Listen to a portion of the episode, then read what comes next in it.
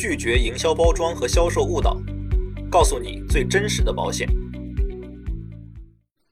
你好，今天我们继续讲家庭保险配置的实际案例。第三个案例呢，有点让人羡慕嫉妒恨，是一个一线城市的拆二代，我们就叫他李总吧。家里拆迁分了好几套房，根本不差钱，而且还不是那种土大款，人家文化素养也很好，名牌大学毕业。企业中层干部，妥妥的人生赢家。这种有钱人的保险需求其实比较复杂，很难用几分钟的时间说清楚。之所以把这个案例拿出来说，是因为在公司和产品的选择上有一个理念想和你分享。这应该会是我唯一一次在专辑中提到具体的公司，就是平安。你可能听很多人说过平安的产品贵，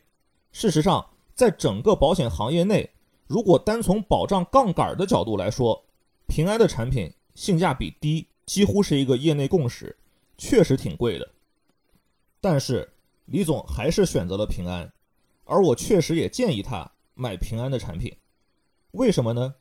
因为平安的利润在整个行业中是独一档的，产品贵很大一部分原因是公司对利润的要求比较高。但也正因为如此，平安是真的有钱。所以，整个行业中，目前只有平安有足够的实力和耐心去做金融科技、医疗科技，而且呢，也已经取得了一些重要的成就。比如，平安基于两千多万人次的就诊数据、临床指南以及覆盖上千万的医学数据，构建了一个医疗知识图谱，并打造了智能影像筛查模型，覆盖肺结核、胃癌等等的病理特征。而且精准率高达百分之九十以上，大幅提高了医学影像分析效率，降低了误诊漏诊率。当然，这只是平安众多科技成果中的一项而已。尽管平安现在做的这些事情，客户并没有太多直接的感受，但也许在不远的将来，平安构建的科技生态圈给他的客户所带来的服务体验，可能是其他公司根本做不到的。你想想看。现在科技给我们的生活带来的改变，放在十年前，是不是根本就想象不到？未来十年的空间，难道不是更加值得期待吗？所以，对于李总这样不差钱的客户来说，根本不需要在我之前说的保险金额、保险责任和保险期间中做取舍，人家可以全都要，而且更关注服务体验，而好的服务体验一定会体现在产品价格里。买平安的产品，一方面在前期也有不错的保障杠杆，另一方面就当是为未来的预期服务投资了。你看，保险产品和其他商品是一样的，有钱人可以任性买买买，一般人就得精打细算。还是那句话，如果预算有限，要把保额先买足，其他的都是可选项，就不建议买平安的产品了。好。我们接着看第四个案例，这个案例是一家四口，王总四十二岁，企业高管，税后年薪一百万；王太太三十六岁，全职在家照顾两个孩子，大儿子七岁，小女儿三岁，都是本地人，有不少积蓄，没有贷款，生活条件很优越。不过呢，平时的固定开销也不少，两个孩子都在私立学校，学费一年就要差不多二十五万。王总父母年纪大了，身体不太好，住在当地的一家高级养老社区，一年的费用也要二十万，这就已经用去将近一半的收入了。而王总是家里唯一的经济来源，作为高管，平时压力不小，出差也是家常便饭。一旦有个三长两短，家庭经济虽然不至于一下子垮掉，但想要维持现有的生活水平，就容易坐吃山空。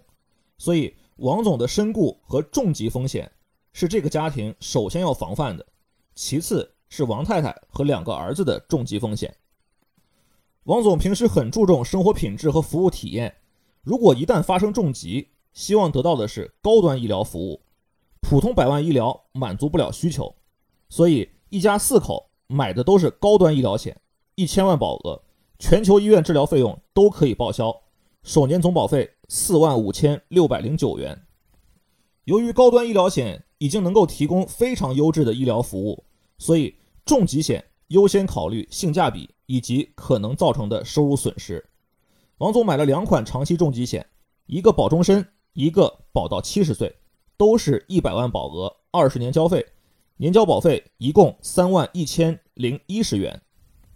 然后又买了三百万的一年期重疾做补充，年交保费五千八百八十元，总保额达到五百万，年交保费合计三万六千八百九十元。然后又给太太买了一款保终身的重疾险，二百万保额，二十年交费。年交保费四万三千元，两个孩子也分别买了两百万保额的重疾险，保到三十岁，二十年交费，年交保费一共六千四百六十元，全家的重疾总保费八万六千三百五十元。然后王总又给自己买了五百万保额的定期寿险，二十年交费，保二十年，年交保费一万三千三百元，还买了一千万的行业险和五百万的交通意外险。不过这个保费就很便宜了，加起来也就七百块钱。总体算下来，王总自己的保障起码能够覆盖五年的收入损失，而他自己计划五十五岁提前退休，满打满算也就再工作十三年，他觉得这些保障足够了。而一家人的总保费是十万零三百五十元，占每年可支配收入的百分之十八。可能你看上去会觉得太高了，但实际上扣除掉这笔保费。王总一家每年的可支配收入还有四十五万，完全可以保持很高的生活质量，而且他们本来就还有不菲的积蓄，一年十万块钱的保费对他们来说根本不是问题。所以，所谓保费占一年可支配收入百分之十的这个比例，并不是金科玉律，也是要根据客户情况来看的。另外，王总还希望自己百年之后能给太太和孩子留一笔钱，所以。又给自己买了一千万保额的终身寿险，二十年交费，年交保费二十四万四千八百元，对接这两年流行的保险金信托。这笔钱呢，主要从家庭的积蓄里来出，同样不会影响他们的生活质量。至于养老年金的配置就不多说了。总之，不管是一般家庭还是富裕家庭，都要通过不同种类的产品搭配，才能组成一个合理的保险配置方案。不同家庭的保险配置案例，我就讲这么多了。虽然不可能涵盖所有的家庭情况，但应该也能代表一些典型的家庭。你可以根据自己的情况来参考。如果想和我进一步交流，也欢迎你给我留言。下次见。